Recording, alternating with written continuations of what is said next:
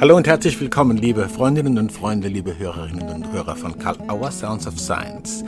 Die Ego-State-Therapie ist aus dem Spektrum erfolgreicher psychotherapeutischer Methoden und Verfahren einfach nicht mehr wegzudenken. Das ist natürlich in erster Linie das Verdienst der Erfinderin und des Erfinders Helen Watkins und John Watkins, aber auch Autorinnen und Weiterbildnerinnen wie äh, Woltemade Hartmann, Silvia Zanotta und nicht zuletzt Kai Fritzsche. Kai Fritzsche ist heute unser Gast bei Karl Auer Sounds of Science und es geht um sein gerade erschienenes Buch Ego State Therapy bei Traumafolgestörungen. Und er gibt einen dezidierten Überblick, wie er zu der Sortierung und Darstellung gekommen ist. Wir freuen uns, dass Kai Fritzsche sich die Zeit genommen hat. Freut euch auf ein sehr sortiertes und klares Gespräch mit Superstatements von Kai Fritzsche.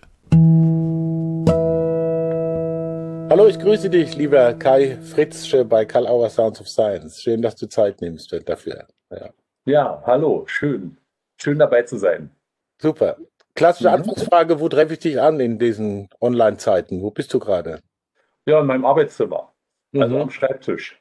Und der am Schreibtisch hat mich, hat mich lange jetzt be begleitet, sozusagen, in den letzten Monaten.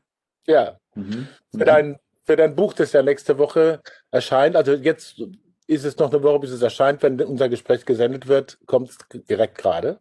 Ja. Also hätte ich gleich sagen sollen, jetzt erscheint. Wie auch immer. Und ich möchte dich gern so ein bisschen ausfragen, sozusagen, als Nichtfachmensch über äh, die Arbeit Ego-State-Therapie bei Traumafolgestörungen. Du nennst das Buch ja ein Handbuch für die Praxis. Ja. Und äh, Trauma ist ja in vieler Munde, in noch mehr Munde als Ego-State-Therapie. Und vielleicht kannst du noch mal kurz umreißen, was man unter so einem Trauma verstehen kann. Was, was taucht da in der Praxis auf, wenn du dann sagst, die Leute sind äh, traumatisiert oder haben ja. Traumastörungen? Ja.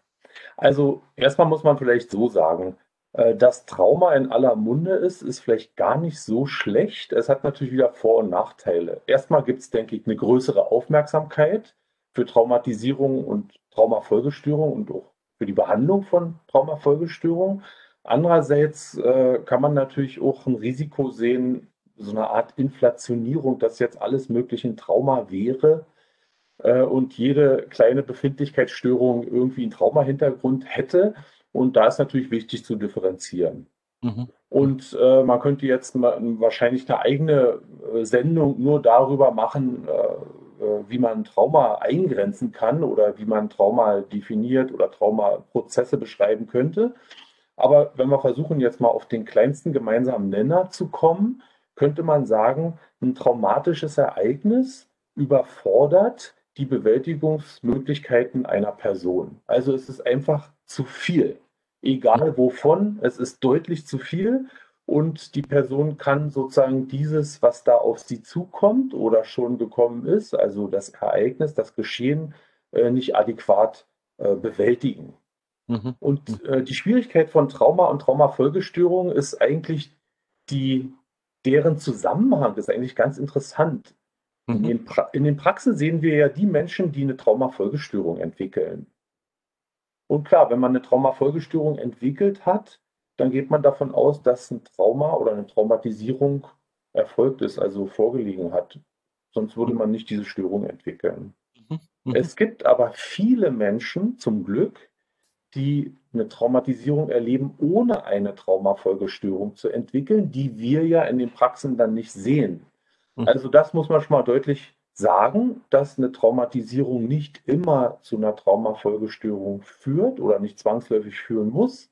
Es gibt natürlich Ereignisse, die so, eine, so ein katastrophales Ausmaß haben, dass sie äh, sozusagen kaum ohne Folgestörung ähm, bleiben mhm. und äh, die Menschen dann äh, darunter leiden. Und dann ist immer noch die Frage, in welcher Art der Behandlung oder welche Unterstützung äh, sie gehen oder sich suchen. Also mhm. Äh, das sind wie zwei verschiedene Ebenen. Die eine Ebene wäre die Ereignisebene, die andere Ebene wäre die Folge oder die Störungsebene, was äh, entwickelt sich aus dem Ereignis. Hm. Das finde ich schon mal eine ganz wichtige Unterscheidung für mich, dass ich das auch nochmal nachvollziehen kann, äh, was Traumafolgestörung unterscheidet von Trauma oder traumatisierendem mhm. Ereignis. Mhm. Äh, du hast in diesem, äh, im, in der äh, ersten Abschnitt des Buches schreibst du von einer Topografie der Traumafolgestörungen. Mhm.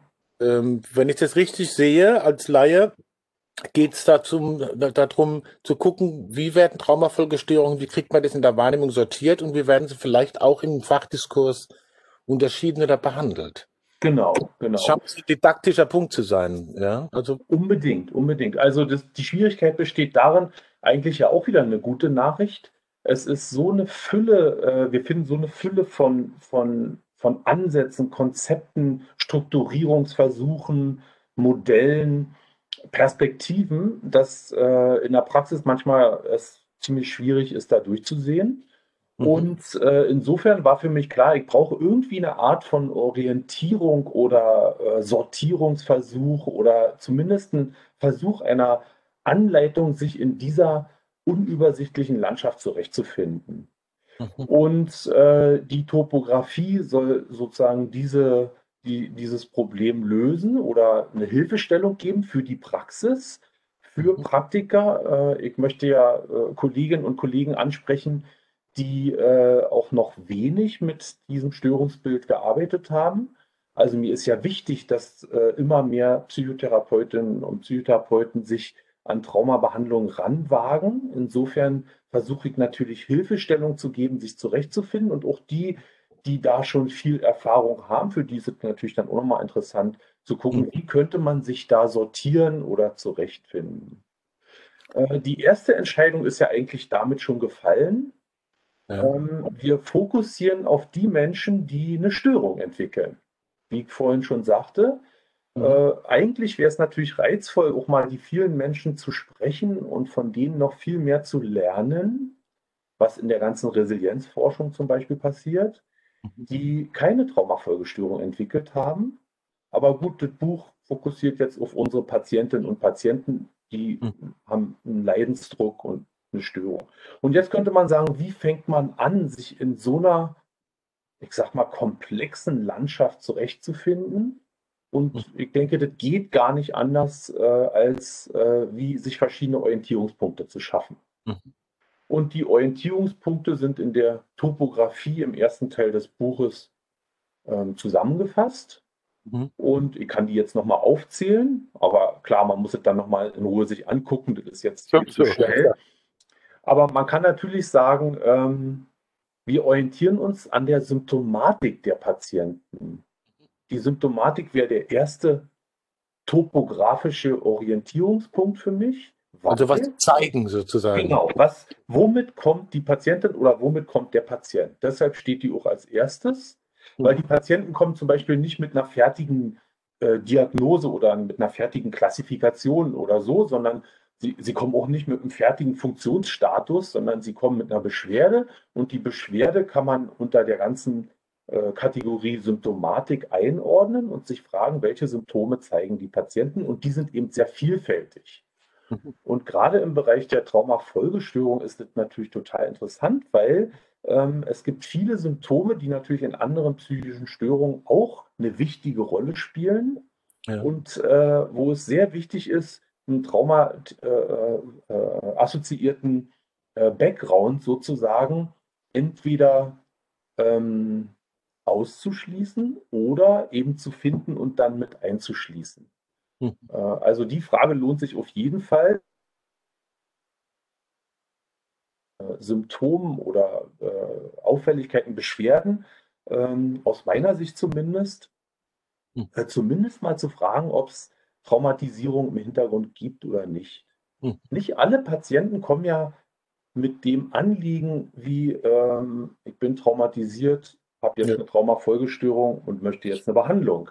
Sondern ja. manche kommen vielleicht und sagen, ich habe körperliche Probleme, manche können sagen, äh, manche kommen und sagen, ja, ich bin schwer depressiv, äh, manche sagen, sie essen nicht mehr oder sie betreiben Substanzmittelmissbrauch und so weiter und so fort. Und da wäre es ja schon mal interessant, den Hintergrund ein bisschen zu beleuchten und zumindest mal das Thema Trauma äh, zu erwähnen und äh, mhm. möglicherweise dann eben aufzugreifen oder auszuschließen. Also die Symptomatik. Es mhm. gibt ja im engeren Sinne die Symptomatik einer posttraumatischen Belastungsstörung, mhm. wo man sagen könnte, klar, das, das geht jetzt schon in Richtung von Klassifikation und Kriterien. Es mhm. gibt aber auch eine Vielzahl an Beschwerden von traumatisierten Menschen, die einfach erstmal unzusammenhängend im Raum stehen können. Und dafür muss man sich Zeit nehmen, und das wird ja in den meisten Psychotherapien auch der Fall sein, äh, diese Symptome in Ruhe zu betrachten und denen mal nachzugehen und ein bisschen zu explorieren, ähm, womit die zu tun haben oder nicht. Also ganz wichtig, schreiben wir auch hier, dass man in eine gute Beziehung zu den Patientinnen und Patienten kommt und genau. Vertrauen haben, ja, also irgendwie so habe ich immer gehört so Sicherheit, ja, dass die das genau, Gefühl haben sie genau. einen sicheren Platz. Genau, mhm. genau. Also da haben wir schon gleich das Henne und Ei Problem, ähm, weil man könnte sagen, äh, eine bestimmte Gruppe oder äh, bestimmte äh, Betroffene von Traumatisierung, eine bestimmte Gruppe von von Patienten, ähm, ich sage jetzt mal in Anführungszeichen, dürfte sich eigentlich gar nicht sicher fühlen in der therapeutischen Situation mhm. und dürfte auch gar kein Vertrauen aufbauen können. Mhm. Also wenn wir zum Beispiel den Bereich der komplex traumatisierten Patientinnen und Patienten rausgreifen, äh, müsste man sagen, wenn sich die Diagnose äh, als äh, Tatsache erweist, also als, als richtig erweist, ähm, dann dürfte die Patientin oder der Patient gar kein Vertrauen haben können. Okay. Und jetzt könnte natürlich der Therapeut sagen, also so kann ich nicht arbeiten. Ähm, entweder Sie vertrauen mir oder wir können hier keine Therapie machen. Äh, und da merkt man jetzt schon, theoretisch müsste jetzt diese Patientin erstmal gesund werden, um Vertrauen aufzubauen, um dann die Therapie machen zu können. Und das geht natürlich auch nicht. Also das ist ein wichtiger Punkt zu gucken, äh, sowas wie, welchen Einfluss haben Traumatisierung auf die Beziehung oder die Beziehungsgestaltung unserer Patientinnen und Patienten und wovon müssen wir bei einer Gruppe dieser Patienten auch ausgehen. Und wir müssen zum Beispiel davon ausgehen, dass die extreme Schwierigkeiten haben, in Beziehung zu gehen, mhm. verständlicherweise, wenn sie zum Beispiel durch Menschenhand traumatisiert wurden also Ge Gewalt durch andere Menschen erfahren haben, dann ist es höchst vernünftig, nicht jedem sofort zu vertrauen oder sich in jeder Gelegenheit zu öffnen. Und ja. das hat natürlich einen Einfluss auf den psychotherapeutischen Prozess. Mhm. Ja, oft wurden diese Patienten ja auch eigentlich diffamiert als, äh, dass sie sich ein bisschen anstellen oder dass sie zickig seien oder dass sie sich nicht öffnen oder dass sie eben äh, sich verweigern und so weiter und so fort. Ich würde sagen, das gehört natürlich zu dem Störungsbild dazu. Mhm. Man muss aber sagen, das betrifft tatsächlich nur eine Gruppe der Menschen, die unter Traumafolgestörung leiden und zum Glück nicht alle. Mhm. Aber das finde ich einen interessanten Punkt, dass man sozusagen auch das nochmal problematisiert mit dem Sicherheit. Das kann ja dann gehörig schief gehen, wenn man genauso so jemand aus der Gruppe erwischt. Genau agieren aneinander vorbei. Ne? Mhm. Genau, also ich sag mal, das klassische Missverständnis wäre, der Therapeut oder die Therapeutin gehen selbstverständlich davon aus, dass sich die Patientin im Behandlungsraum sicher fühlen muss, weil man denkt, ja, es ist ein toller Behandlungsraum, ist schön eingerichtet, alles nett, Tür ist zu, kann nichts passieren. Und äh, die Patientin oder der Patient reagieren auf bestimmte Reize seitens zum Beispiel des Therapeuten, aber auch vielleicht situative Reize aus dem Behandlungsraum, die äh, den Organismus in Alarmbereitschaft versetzen und dann ist die Sicherheit sozusagen verschwunden. Hm. Und wer das nicht erkennen würde, was hm. jetzt auch nicht ein großes Wunder ist, also dafür ist es auch wichtig, sich damit zu beschäftigen. Es passiert schnell, dass man sowas nicht erkennt. Mhm. Ähm, würde erstmal natürlich wie auf einer anderen Ebene kommunizieren. Also der Organismus der Patientin wäre bemüht, wieder irgendwie in Sicherheit zu kommen. Oder wenn das nicht gelingt, sich wie in Sicherheit zu bringen. Das kann zum Beispiel sein, äh, wie zu dissoziieren. Mhm, okay. Man kann sich in eine, in eine, Sicherheit dissoziieren sozusagen. Das heißt, ich bin gar nicht da, obwohl ich physisch anwesend bin. Und die, der Therapeut oder die Therapeutin verwechseln dieses Verhalten und denken, was ist los? Also ich biete jetzt hier eine Therapie an und nehme mir Zeit und bin zugewandt und äh, was läuft da drüben auf der anderen Seite? Äh, das scheint irgendwie nicht zu funktionieren. Mhm. Also das wäre jetzt so ein Klassiker. Ja? Mhm. mhm. Und dann ist genau wieder die Schwierigkeit, äh, dass theoretisch dieses Sicherheitsempfinden durch die Behandlung ja entwickelt werden wird. Mhm. wir aber die Behandlung gar nicht anfangen könnten, wenn nicht eine minimale Sicherheit erlebt werden kann. Also jetzt ist wieder genau dasselbe Dilemma. Ja. Äh, ich könnte der Patientin sagen, ähm, na gut, wenn Sie sich sicher fühlen, dann kommen Sie wieder und dann machen wir die Therapie. Aber äh, andererseits könnte ich versuchen, wie kann ich einen Menschen, der mich noch nicht kennt äh, und der sich neu in dieser therapeutischen Situation befindet, schon zu Beginn helfen, etwas von einem Sicherheitsgefühl wieder zu erlangen. Mhm. Und da gibt es verschiedene Interventionen und Möglichkeiten, ähm, wie man sozusagen dieses Dilemma tatsächlich ein bisschen überspringen kann. Mhm. Indem man sagt, wie viel Sicherheit geht jetzt am Anfang? Wichtig ist zum Beispiel mindestens schon mal, dass man es realisiert, dass es ein Problem sein kann. Ja. Dass man es auch thematisiert und trans transparent macht und nicht falsch versteht. Und dann mit der Patientin oder dem Patienten überlegt, was würde jetzt gerade helfen, damit sie sich ein bisschen sicherer fühlen können, obwohl bestimmte Sachen für sie hier sehr schwierig sind. Mhm. Da sind wir jetzt ja praktisch direkt in den, in so ganz praktischen Handwerkssachen drin. Genau, genau. genau. Gibt der auch jetzt viel, viel finden kann, auch im Buch. Und äh, ich, ich schlage jetzt mal die Brücke, weil mhm. äh, noch nicht die Affektbrücke, da habe ich auch gleich noch eine Frage. Ja, ja. Topografie der Ego-State-Therapie, das ist ein weiterer Teil. Das heißt, mit dem gleichen Sortieridee oder, oder mit der gleichen Sortieridee und Strukturierungsidee. Was ist unter Topografie der Ego-State-Therapie? Was, was kriegen die Leserinnen und Leser da, dass sie sich auch da sortieren und auskennen oder unterschiedliche Ansätze? Mhm. Also bevor ich dazu was sage, würde ich gerne noch die Aufzählung zu Ende führen, die wir eben begonnen haben. Na klar. Also die Topographie der Traumafolgestörung umfasst eben nicht nur Fragen zur Symptomatik, mhm. sondern sie umfasst auch Fragen zu den traumatischen Ereignissen, okay. die sich sehr voneinander unterscheiden. Sie umfasst Fragen zum Funktionsniveau der Patienten. Das ist übrigens ein sehr heiß diskutierter Punkt okay. in der äh, traumatherapeutischen akademischen Szene. Äh, wo es darum geht, äh, welche Patienten äh, können trotz der Traumatisierung, ähm, haben trotz dieser Traumatisierung einen stabileren Zustand. Also wie ist die Stabilität des Patienten, die dann Einfluss hat auf die, die Behandlungsplanung mhm. und wie ist der Zusammenhang der Persönlichkeit eines Menschen zu dem, zu der Frage, wie er dann auf eine Traumatisierung reagiert. Also eigentlich, was bringe ich mit? Mit meiner Persönlichkeit und äh, wie ist mein Funktionsniveau? Und mhm. dann kann man sich gut vorstellen, es gibt Patienten, die haben sehr hohes Funktionsniveau. Da geht dann Traumatherapie fast nach Lehrbuch. Und dann gibt es Patienten, die haben sehr geringes Funktionsniveau. Da erinnert Traumatherapie manchmal an Sozialhilfe oder Einzelfallhilfe oder was auch immer. Mhm. Der nächste Punkt der Topographie wäre die Frage der Klassifikation der Traumafolgestörung. Mhm. Also Traumafolgestörung ist ja ein Sammelbegriff.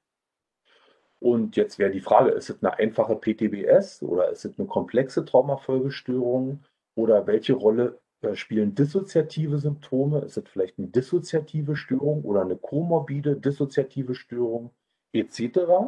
Also aus meiner Sicht ist es sehr, sehr wichtig, diese Störung zu klassifizieren. Mhm. Es gibt ja auch Kolleginnen und Kollegen, die sind hinsichtlich von Diagnosestellung sehr kritisch. Aber ich möchte sagen, in diesem Bereich, in dem wir uns jetzt bewegen, ist eine klare Diagnostik ähm, absolut notwendig. Und äh, es wäre aus meiner Sicht fahrlässig, die zu überspringen. Weil mhm. die Diagnostik natürlich dann äh, Entscheidungen trifft oder wie sagt man, ähm, Auswirkungen hat, hat auf die Entscheidung der Behandlung. Also welche Aspekte müssen in der Behandlung enthalten sein und welche nicht. Mhm. Dann gibt es eine Topographie der traumatherapeutischen Verfahren. Mhm. Also wenn man alleine mal versucht, sich einen Überblick zu verschaffen über Traumatherapieverfahren, dann äh, kriegt man Kopfschmerzen wahrscheinlich oder es wachsen graue Haare oder man versteht die Welt nicht mehr. Und mhm. es bleibt ja nichts weiter übrig, als ähm, äh, zu sagen, gut, wir, wir brauchen Überblick, wir brauchen auch da eine Art Sortierung. Wie Mhm. kann man diese, also fast schon unüberschaubare Zahl an, an, an Methoden und Verfahren äh, äh, ähm, äh, sich einen Überblick verschaffen, also sortieren oder einteilen? Mhm. Da könnte man auch fragen, wo steht da die Ego-State-Therapie? Mhm. Genau. Mhm. Und die letzte Topografie der Traumafolgestörung äh, war mir wichtig, nochmal aufzuzeigen, um welche Wirkfaktoren geht es überhaupt. Mhm. Weil logisch, es wird ja viel mehr diskutiert über Therapieverfahren, weil die Autoren oder die Schulen natürlich ein eigenes Interesse haben, auch an ihrer, an ihrer Konzeption verständlicherweise und die nach vorne bringen wollen. Aber letzten Endes müssen wir dann doch mal auch wieder einen Schritt zurücktreten und sagen, worüber sprechen wir? Was soll wirken in der Therapie? Was wären für uns Wirkfaktoren Mhm. oder auf welcher Ebene soll was wirken? Also man könnte jetzt unterscheiden Erlebensebenen, Verarbeitungswege, verschiedene therapeutische Prozessebenen und insgesamt eben die Wirkverfahren der Behandlung. Mhm. Also das wäre jetzt sozusagen, wären jetzt die topografischen Orientierungspunkte, die in dem Buch vorgestellt werden. Mhm. Und jeder einzelne öffnet wie eigentlich einen eigenen neuen Bereich, in dem man sich zurechtfinden kann. Und mir ist auch total wichtig, dass ich ja die Leserinnen und Leser gar nicht jetzt irgendwie ähm, auf eins fokussieren möchte, sondern eigentlich möchte ich den Blick öffnen und anregen, sich selber in diesem Bereich dann zu finden. Mhm. Also, ja, wo stehe ich in dem Punkt oder wo, wie gehe ich mit Symptomen um oder wie gehe ich mit Diagnosen um oder welche Wirkfaktoren sind für mich am sympathischsten oder mit wem arbeite ich am meisten, mit welchem Proz auf welcher Prozessebene arbeite ich primär und so weiter. Also, dass man sich selber auch ein bisschen zurechtfindet und positionieren kann und vielleicht auch Anregungen kriegt, neue Schritte zu wagen. Ähm, äh, vielleicht Sachen, die man bis vorher noch nicht so beachtet hatte. Okay. Mhm. Dann, Ja. dann, kam, dann kam ja die Topografie der Ego-State-Therapie. Ja. Ähm, das ist ja jetzt eigentlich schon wieder eine Eingrenzung, aber klar, das Buch ist als Ego, also ich habe das Buch als Ego-State-Therapeut geschrieben. Mhm. Insofern ist logisch. Die Eingrenzung heißt, wir fokussieren jetzt auf ein einziges Verfahren. Und zwar die Ego-State-Therapie. Und der Vorteil dieser Fokussierung wird aber sein, dass die Ego-State-Therapie nach meinem Verständnis ein integratives Verfahren ist. Also Ja. nicht so wie mit Tunnelblick und sehr isoliert arbeitet, sondern im Gegenteil integrativ mit einer großen Breite an technischen Möglichkeiten. Ja. Also die Konzeption der Ego-State-Therapie ist sehr klar, Mhm. Aber die technische Umsetzung ist vielfältig. Mhm. Da wird auch viel drüber diskutiert. Ähm, ich habe sozusagen wie einen eigenen Ansatz dafür entwickelt. Ja. Und der eigene Ansatz ermöglicht sozusagen die Integration auch benachbarter Interventionen, also Intervention benachbarter ähm, Therapieschulen.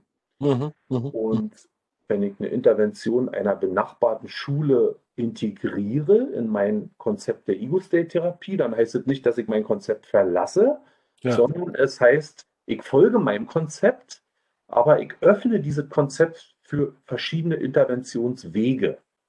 Mhm. So kann man zum Beispiel sagen, die Ego-State-Therapie lässt sich auf der Körperebene umsetzen, genauso wie auf der kognitiven Ebene oder Mhm. eben auch psychodramatisch Mhm.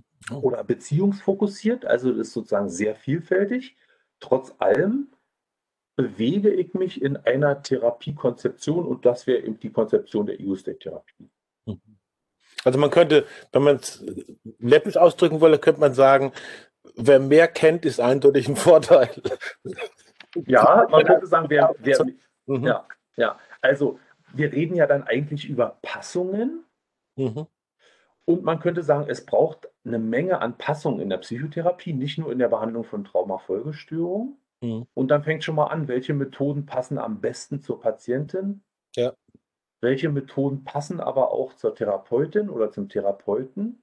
Mhm. Es muss mir selber auch Spaß machen. Wenn es mir selber keinen Spaß macht, das, was ich jetzt gerade umsetze, obwohl ich vielleicht ein ziemlich äh, elegantes Konzept verfolge, aber wenn mir die Technik, die ich gerade umsetze, keinen Spaß macht, dann wird es schwer.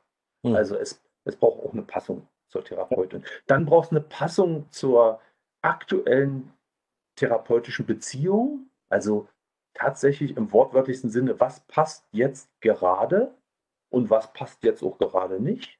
Hm. Und es braucht auch eine Passung zur Therapiephase. Also ah. ja, ähm, welche Interventionen eignen sich vielleicht noch nicht sofort am Anfang einer Behandlung mhm. und äh, welche Interventionen eignen sich aber äh, äh, im Gegensatz dazu besonders zu Behandlungsbeginn und so weiter und so fort. Also diese Passungen zeigen schon, dass es sozusagen verschenkt wäre, nur mit einer einzigen Technik zu arbeiten. Ja.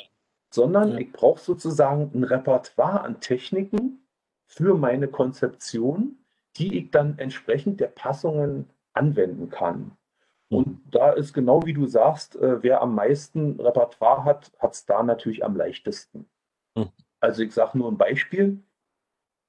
Wir bewegen uns ja in einem Teilemodell. Mhm. Und Kolleginnen und Kollegen, die Erfahrung mit Gruppen haben, sind natürlich eindeutig im Vorteil. Okay. Äh, wenn ich mit einer Gruppe von Ego-States arbeite, also inneren Persönlichkeitsanteilen, äh, dann arbeite ich eigentlich wie ein Gruppentherapeut, nur im inneren System. Und mhm. wer damit Erfahrung hat, äh, der ist dann natürlich entspannter als jemand, der damit gar keine Erfahrung hat und erstmal Schwierigkeiten hat, einen Überblick zu verlieren, äh, Überblick zu gewinnen. Mhm. Wer ist denn jetzt überhaupt alles da und auf der inneren Bühne und mit wem mache ich, mache ich was und so weiter. Also ähm, da verfolgt die Konzeption tatsächlich diese diese Idee von ähm, breitere Erfahrungen äh, bringen jetzt Vorteile. Mhm. Ja. Du hast da eine ganze Menge von verschiedenen Techniken auch da beschrieben. Mhm. Auf die Zeit, wir können das längst nicht mal alles berühren, aber mhm. der mich mhm. interessiert hat, war, du hast auch jetzt gerade das angesprochen, mit Gruppen, also mit Live-Gruppen Erfahrung zu haben, hilft auch wiederum mit Gruppen von Ego-States, wenn man das so sagen will, also mit dem, was äh, inter Intrapersonal stattfindet. Ja, ja. Ich habe den Eindruck gehabt, es gibt bestimmte Vorgehensweisen, die sehr auf der Ebene dessen, was innen läuft. Ja. Und es gibt welche, wie zum Beispiel die Arbeit mit Stühlen, die tatsächlich auch äußere Settings äh, einbezieht. Also genau. diese Stühlearbeit, was macht man da zum Beispiel und welche Beziehung hat es dann zum Innen? Was passiert denn da? Nehmen wir das mal als Beispiel. Also wichtig ist nochmal voll die Idee nochmal kurz zu ähm, klären vorher. Ja. Äh, wir fokussieren insgesamt mehr auf innere Prozesse. Also wir gucken, was läuft in der Person oder in einer Persönlichkeit innen ab. Und wenn wir die Existenz von Persönlichkeitsanteilen annehmen, dann fragen wir natürlich, welche Anteile sind im Zusammenhang mit einer bestimmten Problematik jetzt aktiv? Ja. Wenn man jetzt fragt, welche Anteile sind aktiv, könnte man von Akteuren sprechen. Mhm. Wir haben es also mit Akteuren zu tun und der Plural sagt ja schon mit mehreren. Mhm. Und versuchen jetzt mit denen zu arbeiten, heißt Kontakt aufzunehmen, ähm, von denen zu lernen, die zu unterstützen, die in Beziehung zu bringen. Mhm. Und das geht sozusagen wie über eine innere imaginative Arbeit. Da kommen die hypnotherapeutischen Interventionen ins Spiel. Mhm. Es geht aber genauso, weil du nach Stühlearbeit fragst, auf dem Weg des, der Externalisierung des inneren Geschehens in den äußeren Raum. Mhm. Das heißt, wir externalisieren die innere Bühne in den Behandlungsraum mhm. und ähm, nutzen zum Beispiel Stühle zur Darstellung erstmal, sage ich vorsichtshalber, der ja. Akteure auf der inneren Bühne. Mhm. Wir stellen also Stühle auf stellvertretend für Ego-States mhm. und können jetzt mit diesen Stühlen, mit der Patientin zusammenarbeiten. Ähm, die Stühle äh, äh, repräsentieren dann verschiedene Anteile mhm. und äh, wir, dann äh, ge gehen wir mit denen in Kontakt und arbeiten mit denen, äh, als wären die da. Und für viele Patienten hat es große, große Vorteile, ja. Äh, deshalb ist es eine sehr potente Intervention innerhalb des Konzepts der Ego-State-Therapie. Hm. Ist das Hilfreiche da auch, dass man wirklich quasi wie, wie was zum Greifen hat? Genau, genau. Also das, das wäre einer der Vorteile, äh, dass man wie ein, haptisch, ein haptisches Erleben mhm. oder kinästhetisches Erleben spüren kann. Also alleine schon sowas wie einen Stuhl anfassen oder nicht anfassen mhm. oder näher an einen Stuhl heranrücken oder weiter weg. Mhm. Das wird jetzt unmittelbar für die Patienten erlebbar und für viele auch zum ersten Mal so konkret. Mhm. Bis hin zu sich auf den Stuhl setzen, äh, was ja dann bedeutet, in der Rolle des Ego-States zu sein und äh, das Erleben des Ego-States zu erleben. Mhm. Und im Buch ist dann natürlich ausführlich erklärt, ja. was an welcher Stelle sinnvoll ist und was, wo man ein bisschen vorsichtig sein muss. Mhm. Äh, aber es ist äh, für die Patienten, äh, eröffnet es Erfahrungen, die sie implizit natürlich mit sich rumtragen, aber explizit so vielleicht noch gar nicht erlebt haben. Es mhm. ist sozusagen eine erlebensaktivierende Intervention. Und da wäre schon wieder wichtig, äh, sich zu fragen, an welcher Stelle der Behandlung möchte ich eigentlich Erleben aktivieren und an welcher auch gar nicht. Mhm. Ich habe jetzt das Problem, äh, sozusagen als, als äh, Kleingruppendynamiker auf die Zeit zu gucken. Ja, bitte. Hinter dieser Grenze. Nein, ich finde es ganz furchtbar, aber es ist halt so. Ähm, wir treffen uns da bestimmt wieder, aber ich habe äh, noch zwei, noch, noch eine Bonsai-Frage und dann meine Abschlussfrage. Ja, ja, äh, ja.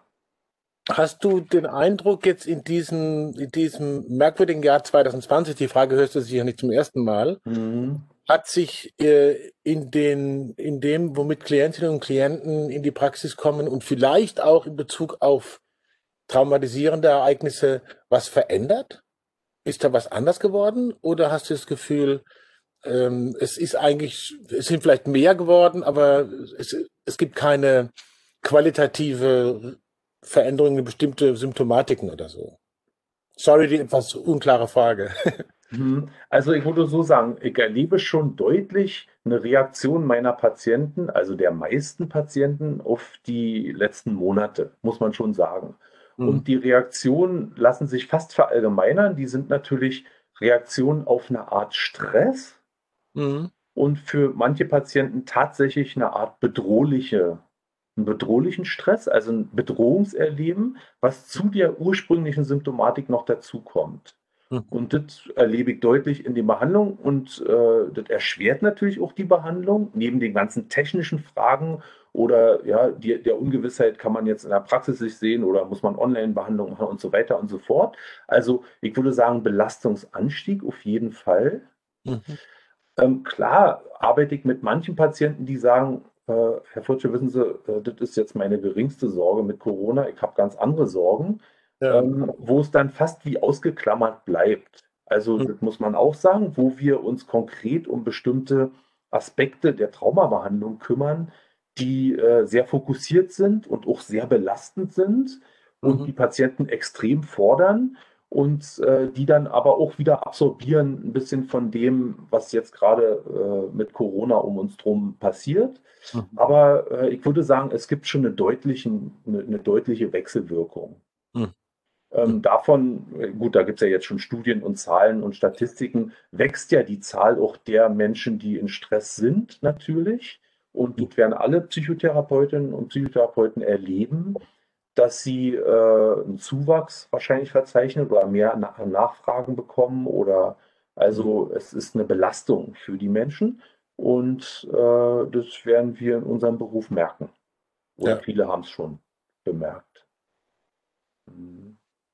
Ich danke dir für deine Zeit, aber meine Abschlussfrage kommt noch. Die klassische. Gibt es irgendwas, was du im Vorfeld des Gesprächs gedacht hast oder vielleicht im Verlauf des Gesprächs und äh, dass es gefragt oder thematisiert würde und jetzt kam es doch nicht? Dann wäre jetzt noch eine Gelegenheit, das wenigstens kurz zu machen. also, eigentlich nicht. Ich bin ganz froh über das Gespräch und äh, könnte natürlich jetzt erstmal so richtig in Fahrt kommen und ausholen und erzählen. Ja. Ähm, ich hätte mich nicht gewundert, sage ich mal wenigstens, mhm. wenn du gefragt hättest, warum jetzt auch noch Ego-State-Therapie für die Behandlung von Traumafolgestörungen, weil es ja eigentlich schon so viel gibt. Okay, ja. Und äh, darauf würde ich natürlich antworten, dass ähm, die Behandlung dieser, dieses Störungsbereiches nicht nur aus meiner Sicht, das sagt auch Martin Sack sehr schön im Vorwort, ja. mhm. Nicht mehr gut funktionieren kann, ohne ein Teilemodell, ein psychotherapeutisches Teilemodell anzuwenden. Okay. Und man könnte jetzt sagen, es muss vielleicht gar nicht das Teilemodell Ego-State-Therapie sein. Natürlich bin ich jetzt selber davon begeistert und möchte das weiter verbreiten und unterrichten und mhm. publiziere. Aber wir können dieses Störungsfeld nicht mehr adäquat behandeln, wenn wir äh, ein Teilemodell auslassen oder äh, nicht ein Teilemodell annehmen. Mhm. Also das finde ich nochmal wichtig, sich klarzumachen, dass wir in einer Art Teilemodell denken müssen, würde ich jetzt sagen, obwohl ich keine Vorschriften erteilen möchte. Mhm. Ähm, und das ist wirklich eine äh, vielleicht sogar unverantwortliche Reduktion wäre, äh, nicht in Teilemodell zu denken. Mhm. Das ist mir wichtig. Das ist ein wichtiges, finde auch sehr geeignetes Abschlussstatement. Mhm. Äh, und ich danke dir, wie gesagt, für die Zeit. Und Bitte? im Buch wird man alles finden, äh, was das noch einfach unterstützt, was du jetzt am Schluss gesagt hast und auch diese Orientierungen und viele Techniken. Ich freue mich, dass wir äh, das jetzt haben und dass ja. es auch Schön. Und wünsche mir weite Verbreitung und äh, wenn ich das so sagen darf, kleiner Wink mit Zaunpfahl, ich freue mich dann auch aufs nächste Buch vom Kai Friss. okay. Also Ideen gibt es reichlich. Kai, alles Gute dir und ja ich freue mich, wenn wir uns wieder auch live sehen. Ne? Ja, schön. Okay. Vielen Dank. Ja, danke nochmal an Kai Fritzsche und natürlich alle weiteren Differenzierungen und Orientierungen und die geballte Praxis im Handbuch von Kai Fritzsche, das genau diese Woche ganz frisch, druckfrisch erschienen ist. Freut euch am Wochenende auch wieder auf die Autobahn-Universität natürlich. Wir werden wieder was ganz Neues bringen, was sehr Spannendes. Jeder Stau bringt sie weiter, ist dort unser Motto. Und wo immer ihr uns hört, nicht vergessen, positiv bewerten. Überall, wo ihr Sounds of Science hört oder auch die Autobahn-Universität. Wir freuen uns, wenn ihr wieder dabei seid bei Karl Auer Sounds of Science, der Autobahn-Universität und überhaupt bei Karl Auer. Vielen Dank, gute Zeit, kommt gut durch diese verrückten Zeiten.